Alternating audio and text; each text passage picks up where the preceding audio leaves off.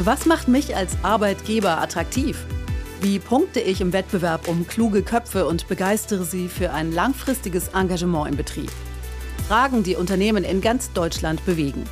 In diesem Podcast des BDA Digitalrats geben unsere Expertinnen und Experten Antworten und Tipps. Herzlich willkommen zu Stand by Me.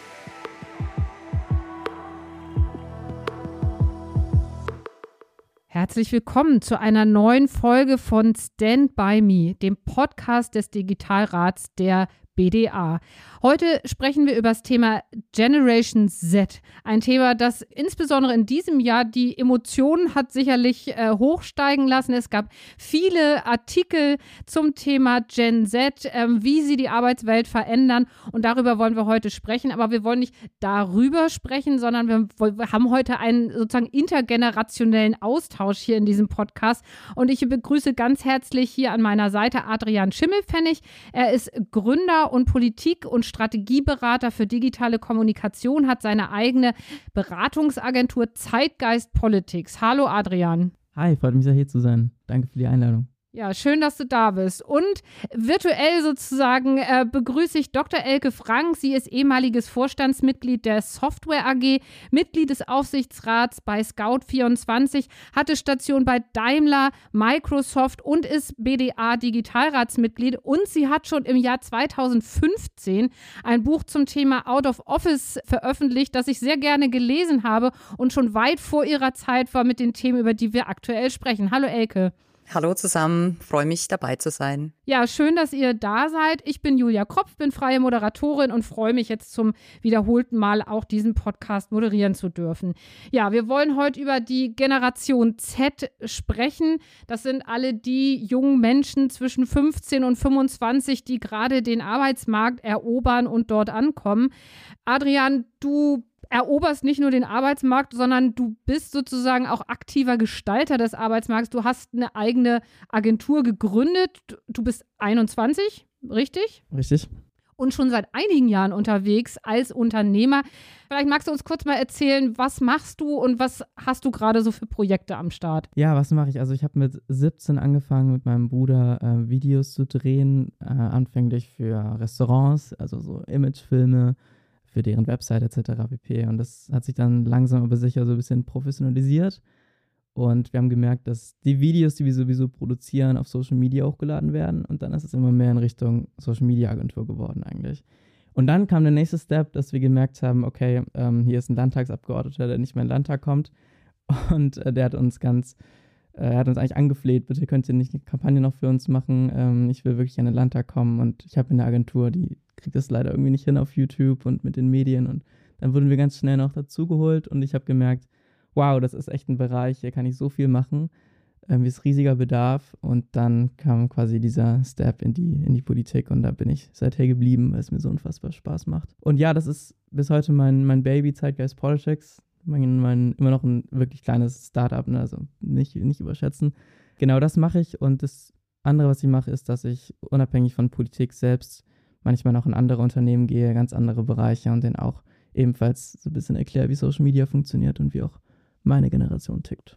Darüber sprechen wir auch noch gleich, wie deine Generation tickt. Elke, wenn die jungen Menschen in dem Alter, in dem Adrian jetzt ist, auch auf den Arbeitsmarkt treffen, dann treffen sie eben eigentlich nicht auf Menschen ihres Alters, es sei denn, sie werden bei Adrian eingestellt, aber normalerweise auf die HR-Abteilung von Unternehmen. Also da bist du seit vielen, vielen Jahren unterwegs und ja, du gehörst wie ich auch. Also wir sind beide Generation X oder Generation Golf, wie man damals auch ähm, gesagt hat. Wie waren so deine bisherigen Stationen und wie sehr hast du dich vielleicht auch als Teil einer Generation gefühlt in deinem beruflichen Werdegang? Was habe ich gemacht? Ich habe ungefähr die Hälfte, ich bin ja über 20 Jahre jetzt äh, schon äh, operativ tätig. Ich habe um, um, die Hälfte meiner beruflichen Karriere im Automobilsektor verbracht, dort bei Daimler und Mercedes und habe dort äh, ganz viele HR-Themen ähm, übernommen, äh, viel mit Betriebsräten verhandelt, war aber auch in unterschiedlichen Städten. Äh, also ich finde dieser Perspektivenwechsel, den finde ich immer ganz wichtig, ähm, wenn man aktiv und operativ tätig ist. Die andere Hälfte meiner Karriere habe ich im Digital, Software, Telekommunikationsbusinesses verbracht. War zum Beispiel bei, bei Microsoft, konnte dort reinschnuppern, wie Microsoft als, als großes amerikanische Unternehmen People- und Kulturthemen prägt wie die agieren und konnte dort wirklich viel, viel mitnehmen. Ähm, ich muss sagen, die Amerikaner machen nicht alles gut, aber wie sie Talente entdecken, wie sie sie bezahlen und wie sie sie entwickeln. Und zwar Talente, egal ob es jetzt die Experienced Talents waren oder die ganz Jungen, das machen die richtig klasse und sehr, sehr konsequent. Bei der Telekom habe ich dann Themen wie Recruiting, Leadership-Themen äh, verantwortet und bei der Software AG, wie du gesagt hast, in der Vorstandsrolle dann auch unter anderem die IT-Prozesse, die Transformationsthemen, also immer nah am Menschen und nah an den Kulturthemen. Auf deine Frage, habe ich mich zu einer Generation dazugehörig gefühlt? Ich muss sagen, nein, weil für mich war es schon immer wichtig, da offen zu sein, ähm, auch, äh, wie soll ich sagen, ähm, nie fokussiert auf Generationen und so habe ich mich auch persönlich nie dazugehörig gefühlt. Und ähm, für mich war dieses generationsübergreifende immer ein Thema, sowohl privat wie auch beruflich und darüber sprechen wir ja gleich noch ein hm. bisschen. Ist das für dich eigentlich ein Thema, Adrian? Also ähm, der Generation Z, über die jetzt so viel geschrieben wird, zuzugehören? Oder ist das für dich selber eigentlich gar nicht so wichtig, sondern mehr so die, ähm, das, ja, sich definieren über bestimmte Dinge, die du vielleicht anders machst? Und was machst du anders? Also, was würdest du sagen, charakterisiert dich und deine Altersgenossinnen und Genossen? Ja, mega gute Frage. Ich habe gerade das erste Mal drüber nachgedacht, ob ich mich so wirklich als Gen Z sehe. Und ich glaube ehrlich gesagt, dass es so ein bisschen aufoktroyiert wurde, mir zumindest, weil ich meine, man kann die ganzen Überschriften ja gar nicht ignorieren. Das heißt, man wird da so, es ist halt so ein, Framing auch medial. Das heißt, ja, ich glaube, ich fühle mich schon so der Generation Z verbunden jetzt, aber auch weil das eben ähm, auch so ein Feindbild teilweise geworden ist und auch so, so, so ein Grabenkampf manchmal ist. Also eigentlich glaube ich, so natürlich würde ich das gar nicht so tun, aber irgendwie ist es, glaube ich, so ein bisschen so entstanden, was natürlich auch schade ist, ne? weil ne, ist alles differenzierter und ich glaube nicht, dass wir uns bekriegen sollten, sondern miteinander arbeiten.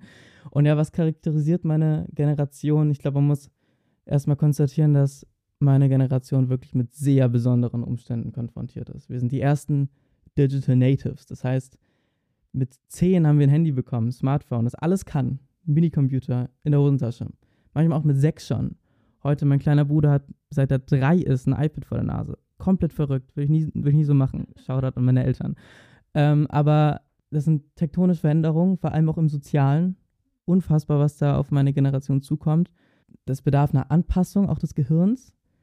Anpassung, wo, wo wir uns früher wahrscheinlich äh, in der Evolution äh, 1,5 Millionen Jahre gelassen haben. Heute ähm, lassen wir uns nicht mehr zwei, drei Jahre. Also es ist einfach verrückt, was da auf meine Generation zukommt sehr viel Positives natürlich auch. Ne? Also wir haben unfassbare Möglichkeiten, gerade im Bereich Bildung. Also wenn ich mir überlege, dass ich mir alles, was ich heute kann, was Videobearbeitung, Film, Marketing angeht, habe ich mir alles online selber beigebracht. Ich habe nie einen Cent für YouTube, nie einen Cent für Weiterbildung ausgeben. Ich kann ein Programm wie After Effects, Videoschnittprogramm.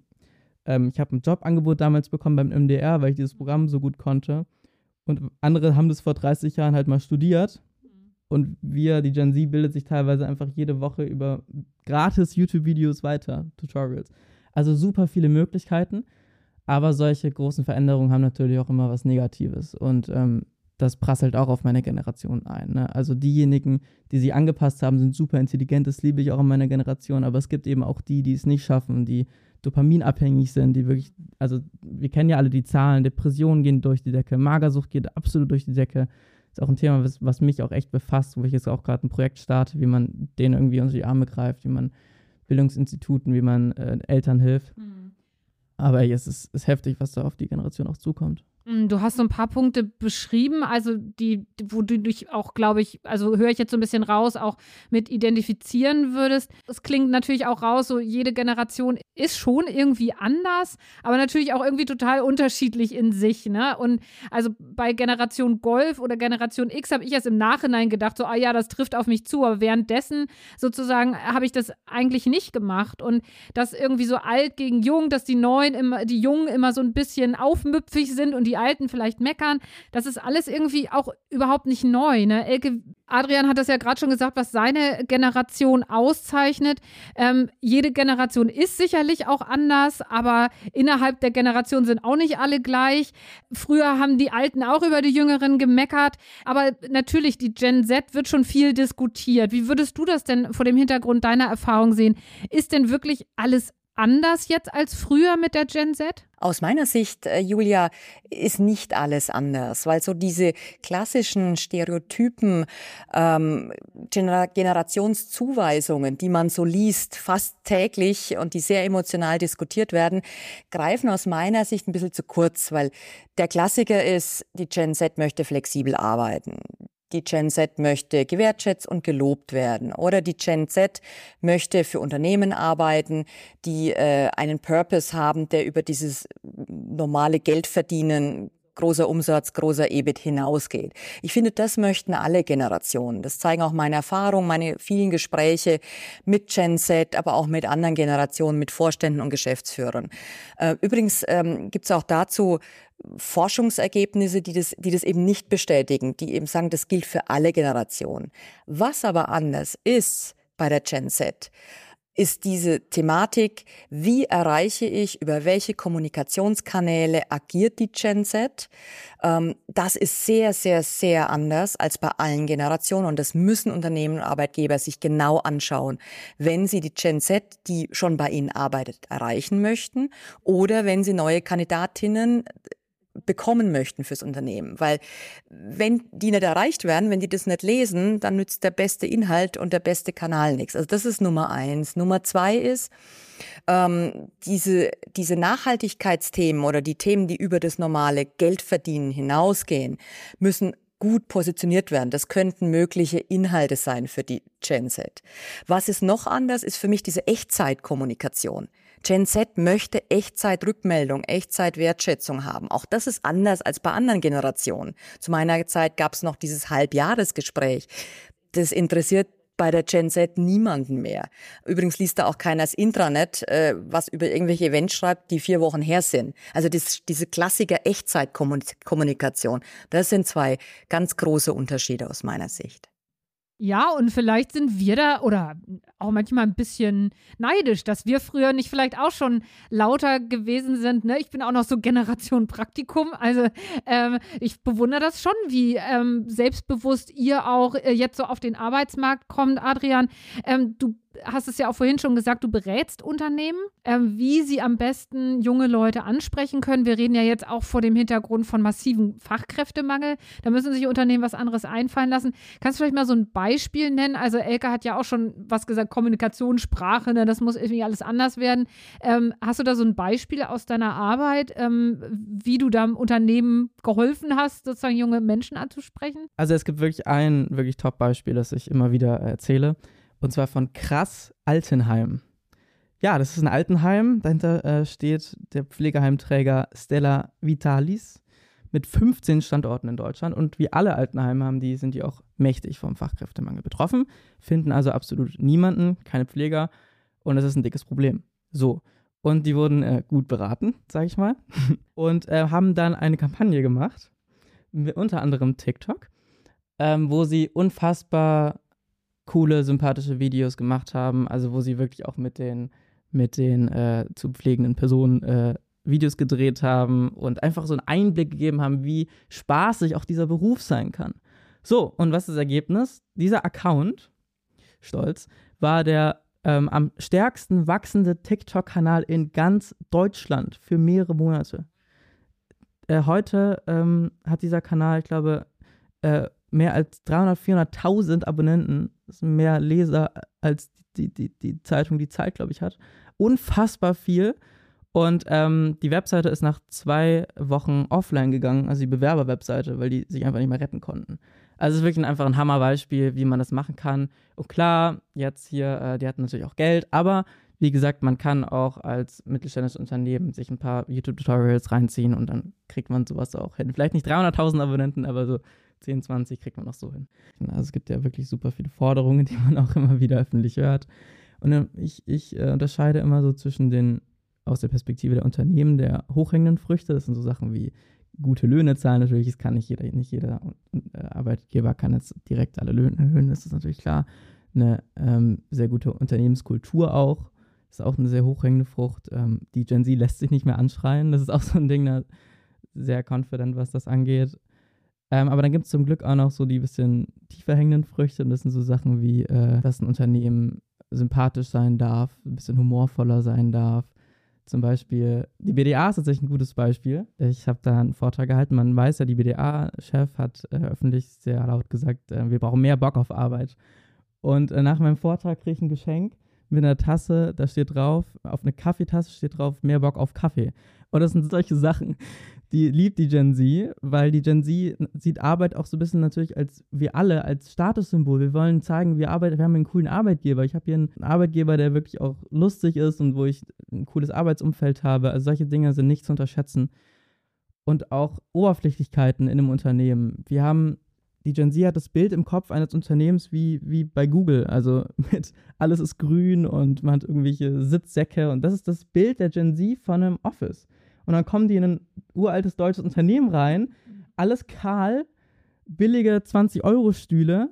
Natürlich sind die frustriert. Natürlich haben die keinen Bock. Also solche Oberflächlichkeiten sind auch wirklich wichtig. Ne? Einfach so eine Atmosphäre, die auch stimmt. Ähm, aber ja, da könnte ich wirklich ewig lang drüber weiterreden, was es da noch gibt. Da will ich auch noch mal ganz kurz nachhaken, Elke, bevor ich dich da auch noch mal frage, ähm, was du glaubst, was man auch der Generation, was man da auch als Unternehmen unter dem Stichwort Arbeitgeberattraktivität sozusagen auch noch aus der Tasche ziehen muss. Aber ähm, auf der einen Seite beschreibst du jetzt gerade so, das Unternehmen soll attraktiv sein oder der Arbeitgeber soll attraktiv sein, es soll irgendwie auch gut aussehen, humorvoll sein und was. Und gleichzeitig wird euch ja nachgesagt, weiß nicht, ob das stimmt, dass ihr euch eigentlich gar nicht so lange gerne an einen Arbeitgeber bindet. Also es soll alles, äh, also ich provoziere jetzt mal vielleicht ein kleines bisschen, es soll alles irgendwie total nett sein, aber ob ihr dadurch lange bleibt oder so, das ist, das ist irgendwie noch nicht so ganz klar. Das heißt. Nee, wir bleiben nicht lange. wir bleiben nicht lange. Es ist so eine Sache, also die Daten sagen ja ganz klar, wir bleiben nicht lange. So kann man nicht negieren. Die mediale Ableitung davon ist dann direkt immer, wir sind nicht loyal. Die Illoyalen so ein bisschen schwarze Rhetorik, falsche Prämisse. Ähm, der Boden ist nass, also muss es geregnet haben. Es gibt noch ein paar mehr Möglichkeiten, warum wir nicht lange bleiben. Und eine Möglichkeit ist halt einfach, weil wir, weil es, weil es geht, weil es die Möglichkeit gibt zu wechseln. Und ich sage immer, also ist, wer, es ist ja eine wichtige Entscheidung, wo arbeite ich? Es ist ja nicht einfach so irgendeine Entscheidung hier, welche Süßigkeiten kaufe ich heute Abend ein, sondern wo arbeite, wo will ich wirklich einen großen Teil meines Lebens verbringen? Und dann kann ich meine Generation verstehen, wenn sie sagt, okay, für so eine wichtige Entscheidung ähm, lasse ich mir ein bisschen Zeit und gucke auch in mehr Unternehmen rein. Und es bringt ja auch was, wenn man tatsächlich glücklich ist in dem, was man tut. Also auch aus, aus, aus volkswirtschaftlicher Sicht, wenn ich glücklich bin, dann bin ich produktiver. Und ähm, die Generation Z ist natürlich auch sehr, ich sag mal, realistisch. Sie sieht natürlich auch die Zahlen. Ich, man liest immer wieder, 50 Prozent aller Angestellten sind irgendwie unglücklich in Deutschland in ihrem Job. Das ist natürlich eine Horrorvorstellung für die Gen Z. Die schaut auch auf ihre Eltern die um 8 Uhr abends nach Hause kommen, sich dann noch vor den Fernseher setzen und dann wieder um 6 Uhr aufstehen und will dieses Leben einfach überhaupt nicht. Mhm. Sie, die Gen Z will kein NPC sein. Wisst ihr, was das ist? Wisst nee, ihr, was ein NPC sag. ist? Es ist ein Non-Player-Character aus einem Videospiel, also ein, ein Character, der nicht von einem Menschen gespielt wird, sondern halt vom PC. Okay. Und damit meint die Gen Z einfach so einen, einen Menschen, der halt wirklich jeden Tag um 6 Uhr aufsteht, dann sein Frühstück ist, zur Arbeit geht, äh, wieder nach Hause geht, wenn es dunkel ist, nochmal irgendwas isst, sich vor die, vor die Glotze hockt und schläft und dann sieben, äh, fünf, sechs äh, Tage die Woche genau dasselbe. Das ist ein NPC. Und so funktional also, ne? Ja, ja man denkt ja. einfach dieses Auto, Autoplay, ähm, ah. einfach immer dasselbe und davor scheut sich meine Generation extrem. Das kann ich irgendwie auch verstehen, Elke. Aber die Frage ist ja auch, ähm, das, was Adrian jetzt gerade auch beschrieben hat, die Unternehmen sind ja wiederum vor der Herausforderung, auf der einen Seite neue Mitarbeiterinnen und Mitarbeiter zu gewinnen und aber dann eben auch zu halten. Ne? Ähm, was kann denn jetzt so ein Unternehmen tun, das jetzt vielleicht nicht den äh, ultra attraktiven TikTok-Kanal irgendwie auf den Weg bringen kann oder andere Dinge? Wir reden ja auch von dem Mittelstand, der es da dann vielleicht ein bisschen schwerer hat. Was sind das so für Sachen aus deiner Sicht? Ja, wobei ich sagen muss, ähm, es gibt äh, wirklich klasse TikTok Videos, Streams von Mittelständlern oder von auch von Handwerksbetrieben, die sind total klasse, die sind authentisch und sprechen genau diese Generation an. Also ich würde nicht sagen, dass die mittelständischen und kleinen Unternehmen das weniger gut können. Aber du hast natürlich recht, nicht jeder hat die Mittel und auch das Zeug und äh, dies auch immer zu machen. Was können Unternehmen noch tun? Aus meiner Sicht, äh, ein Thema hat Adrian schon gestreift, dieses Thema Arbeitsumfeld wie soll das aussehen, dieses Thema Flexibilität, äh, aber auch wie, wie, wie läuft sowas im Büro ab, wie sind die Remote-Möglichkeiten, wie ist die Führungskultur, also dieses Thema Arbeitsumfeld und vielleicht ganz äh, global galaktisch Arbeitskultur, das sind für mich schon Schlüsselthemen, um eine Gen Z zu kriegen und auch zu binden. Das ist schnell dahergesagt, Julia, das ist verdammt harte Arbeit, um das wirklich gut umzusetzen im Unternehmen. Das vielleicht mal als ein Thema. Das zweite ist, wir hatten schon über die Kommunikationskanäle gesprochen. Kein Mensch liest heute mehr Intranet, übrigens auch nicht meine Generation. Äh, dieses wirklich sich zu überlegen, über welche Kanäle erreiche ich sie mit, mit welchen Inhalten. Und ähm, ein drittes Thema ist, die Generation muss man ernst nehmen. Also auch dieses Thema visibel machen, in Projekte einbinden, auch wirklich Verantwortung übertragen, zuhören, ernst nehmen, sich Feedback geben lassen, auch als Führungskraft, auch als Vorstand, auch als Geschäftsführer. Ich meine, wir haben ein paar äh, Ideen, die so ein bisschen durchs Netz wabern, dass Vorstände sich immer mal wieder beraten lassen von Genset. Ja, das ist, das ist gut, das ist wichtig, um andere Perspektiven reinzubekommen in Entscheidungen, weil eine Genset bleibt auch bei einem Unternehmen wenn der Purpose, und ich mag das Wort nicht so sehr, aber über das Thema Geld verdienen, guter Revenue, guter EBIT hinausgeht. Also wenn es auch um gesellschaftspolitische Themen geht, um soziale Themen, um Klimaneutralität, um ja ESG-Themen, Nachhaltigkeitsthemen. Also das, das zieht und ich glaube, dort sich genau Gedanken zu machen, was passt zu mir als Unternehmen, zu mir als Industrie und das dort äh, zu stärken im Unternehmen, das sind drei Ansatzpunkte, die ich für sinnvoll erachte. Ja, dazu noch ähm, mega gute Punkte, unterschreibe ich alle. Noch, ähm, ich habe dazu auch noch ein paar, die mir gerade eingefallen sind. Also ein Punkt, den man auf jeden Fall äh, machen kann, äh, sich wirklich anschauen, ich meine es wirklich ernst, wie funktioniert Social Media? Also man kann ja die besten Dinge tun, aber wenn es am Ende keiner sieht, dann bringt es dir halt rein gar nichts. Also du kannst so sympathisch sein, wie du willst, du kannst die lustigsten, coolsten, Gen Z angepasstesten Stories überhaupt machen, muss aber jemand sehen im Endeffekt. Und ähm, dafür brauchst du, eine Agentur ist natürlich cool, wenn man sich die leisten kann, ähm, hi. Aber äh, auch wenn man das nicht kann, es gibt so viele Tutorials. Wie gesagt, ich habe mir alles über YouTube-Tutorials beigebracht gratis, die man sich anschauen kann. Und das ist nicht super viel Arbeit. Man muss sich da jetzt nicht so wirklich tausend Stunden reinarbeiten, sondern es reicht wirklich, wenn man sich mal, weiß nicht, fünf, sechs, sieben, acht, neun, zehn Videos anguckt, dann ist man schon wirklich viel, viel besser und dann kriegt man auch mal die tausend Aufrufe oder die zwei, dreitausend Aufrufe auf ein Kurzvideo. Das ist noch ein guter Tipp. Und wenn man sich leisten kann, natürlich äh, einfach die Generation Z dazu holen. Wenn man die Gen Z erreichen will, dann ist es für mich der logische Schritt überhaupt, ähm, die Gen Z dazu zu holen. Von der Generation Z für die Generation Z ist ein Erfolgsrezept, was extrem gut funktioniert. Aber jetzt geht es ja auch so im Unternehmen darum, ja, auch zwischen den Generationen zu vermitteln. Also im Prinzip, es geht ja schon darum, dass wir alle irgendwie voneinander lernen, ne? Oder uns als Lernende auch miteinander verstehen, ne? Nicht, dass die einen die Weisheit mit Löffeln gefressen haben und die anderen irgendwie immer dagegen anstürmen, sondern es geht ja darum, dass wir irgendwie miteinander arbeiten, weil sonst können wir noch, noch so viel über eine gute Arbeitsatmosphäre sprechen, dann kriegen wir die auch nicht hin. Was würdet ihr beide denn dazu sagen? Also was braucht es, damit sozusagen auch dieser Generation, dieses Generation-Thema Thema im Unternehmen von allen Seiten gut aufgegriffen und, und gelöst wird, Elke? Aus meiner Sicht Nummer eins gemischte Teams. Das ist eigentlich wirklich ein alter Hut. Und gemischte Teams verstehen wir oft immer in dieses Thema äh, Gender gemischte Teams oder national, international. Aber dieses Thema wirklich die Gen Z dazu holen, alle Generationen dazu holen, wenn es vor allem um transformatorische Projekte geht im Unternehmen. Das ist Nummer eins. Wie gesagt, nichts Neues, aber es wird leider immer noch zu wenig gemacht. Nummer zwei, ich habe in allen oder in vielen meiner Stationen immer das Thema Reverse Mentoring eingeführt.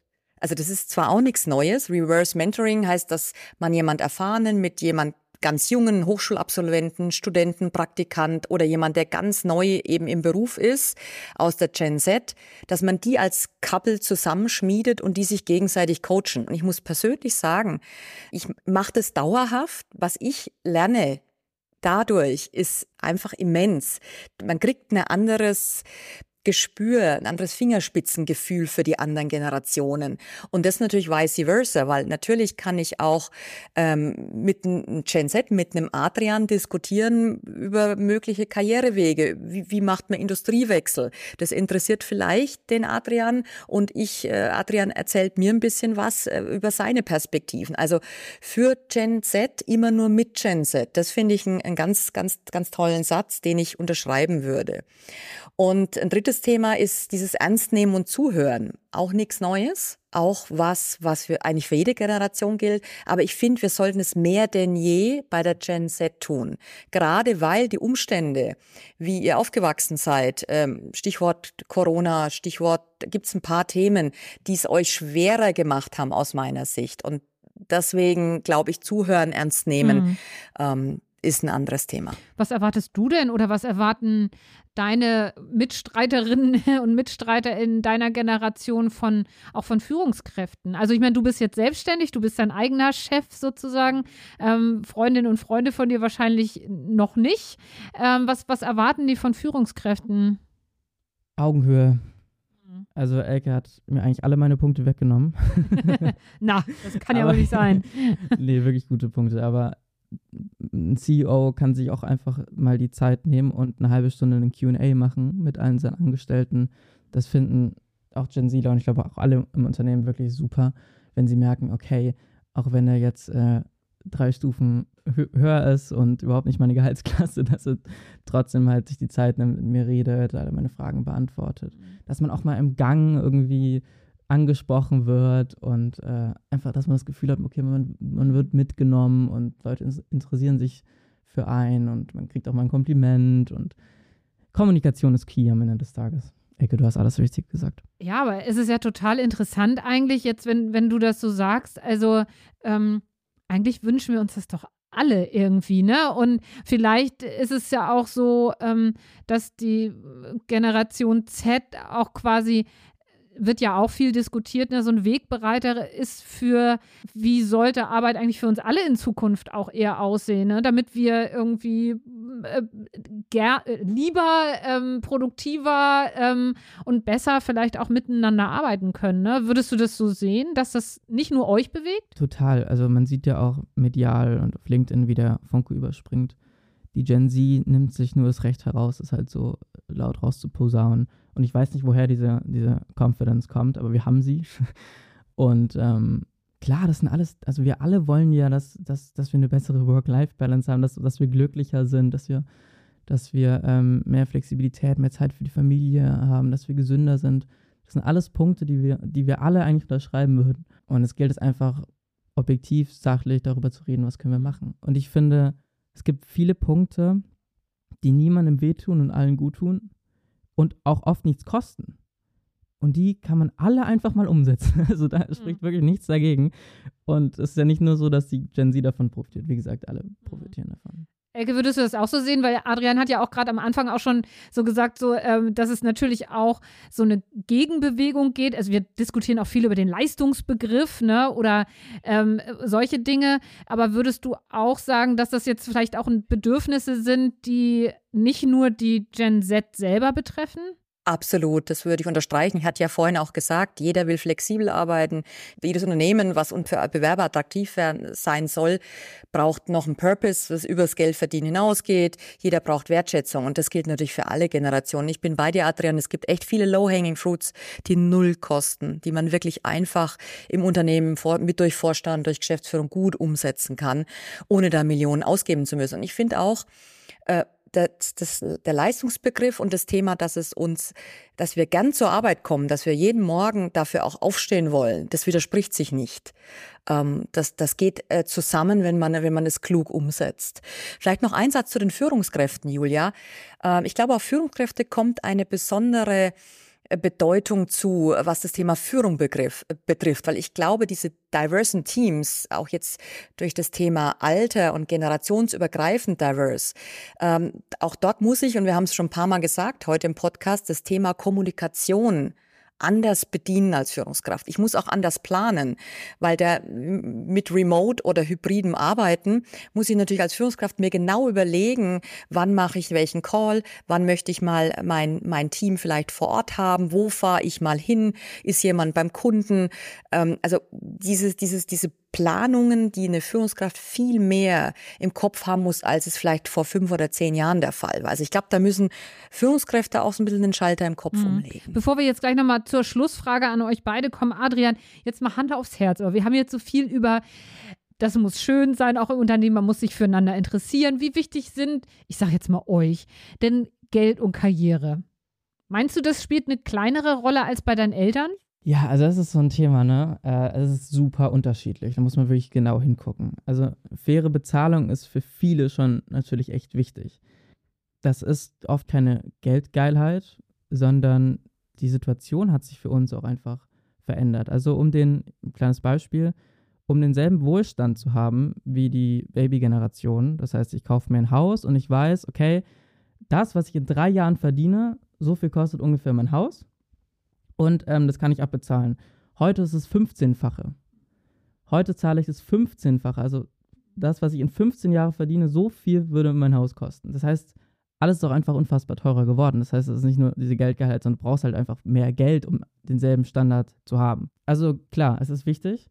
Und äh, viele Forderungen sind natürlich auch echt, echt hart. Also ähm, da bleibt mir auch manchmal die Spucke weg. Aber das ist natürlich auch dann wieder medial sehr gepusht für viele andere gilt aber auch, dass Träume einfach auch nicht monetär sind, dass sie nicht materiell sind.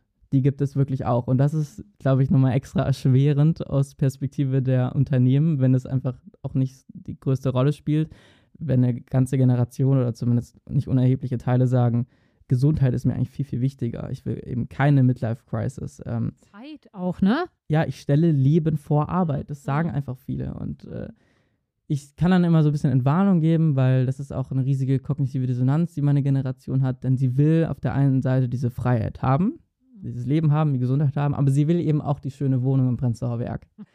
Und das schließt sich halt leider so ein bisschen aus manchmal. Mhm. Das heißt, auf Langzeit würde ich sagen, die werden sich alle integrieren. Die 600.000, die aktuell raus sind aus dem System, keine Ausbildung machen, mhm. keinen Job, die, die werden wahrscheinlich, außer sie, mhm. sie äh, machen ihren Online-Kurs und haben das Van, Van Life aber äh, das wird bei den wenigsten funktionieren. Äh, die meisten werden sich integrieren und äh, werden dann auch in den Arbeitsmarkt kommen, einfach weil man natürlich auch ein Familienleben will, man will ja. sich dieses Haus kaufen können irgendwann. Ja. So, zum Schluss nochmal auf den Punkt. Ähm, was ist euer wichtigster Ratschlag im Umgang äh, mit der Generation Z, sozusagen aus eurer jeweiligen Perspektive, Elke? Gemischte Teams, spezielle Kommunikationswege und spezielle Inhalte und drittens Augenhöhe. Mhm. Adrian. Also ich würde sagen, drei größten Tipps. Nummer eins, Gen Z dazu holen. Von und für die Gen Z ist ein Konzept, was wirklich aufgeht. Zweitens, authentisch und humorvoll sein, sich trauen, die alte, verklemmte, teilweise Arbeitswelt auch hinter sich zu lassen. Ich kann nur sagen, ein bisschen Humor wirkt wirklich Wunder. Und drittens, ähm, all das Besprochene, was nichts kostet, die ganzen tiefhängenden Früchte, Elke in Unternehmen, die niemandem wehtun und allen gut tun, versuchen umzusetzen. Ich danke euch ganz, ganz herzlich für das Gespräch. Hier gab es ganz viele Gemeinsamkeiten und ähm, wir hoffen natürlich, dass es die auch überall auch immer noch mehr geben wird. Dankeschön, Dr. Elke Frank. Dankeschön, Adrian Schimmelfennig, für dieses Gespräch. Dankeschön. Das war Stand By Me, der Podcast des BDA Digitalrats. Mehr Infos unter www.futurework.online.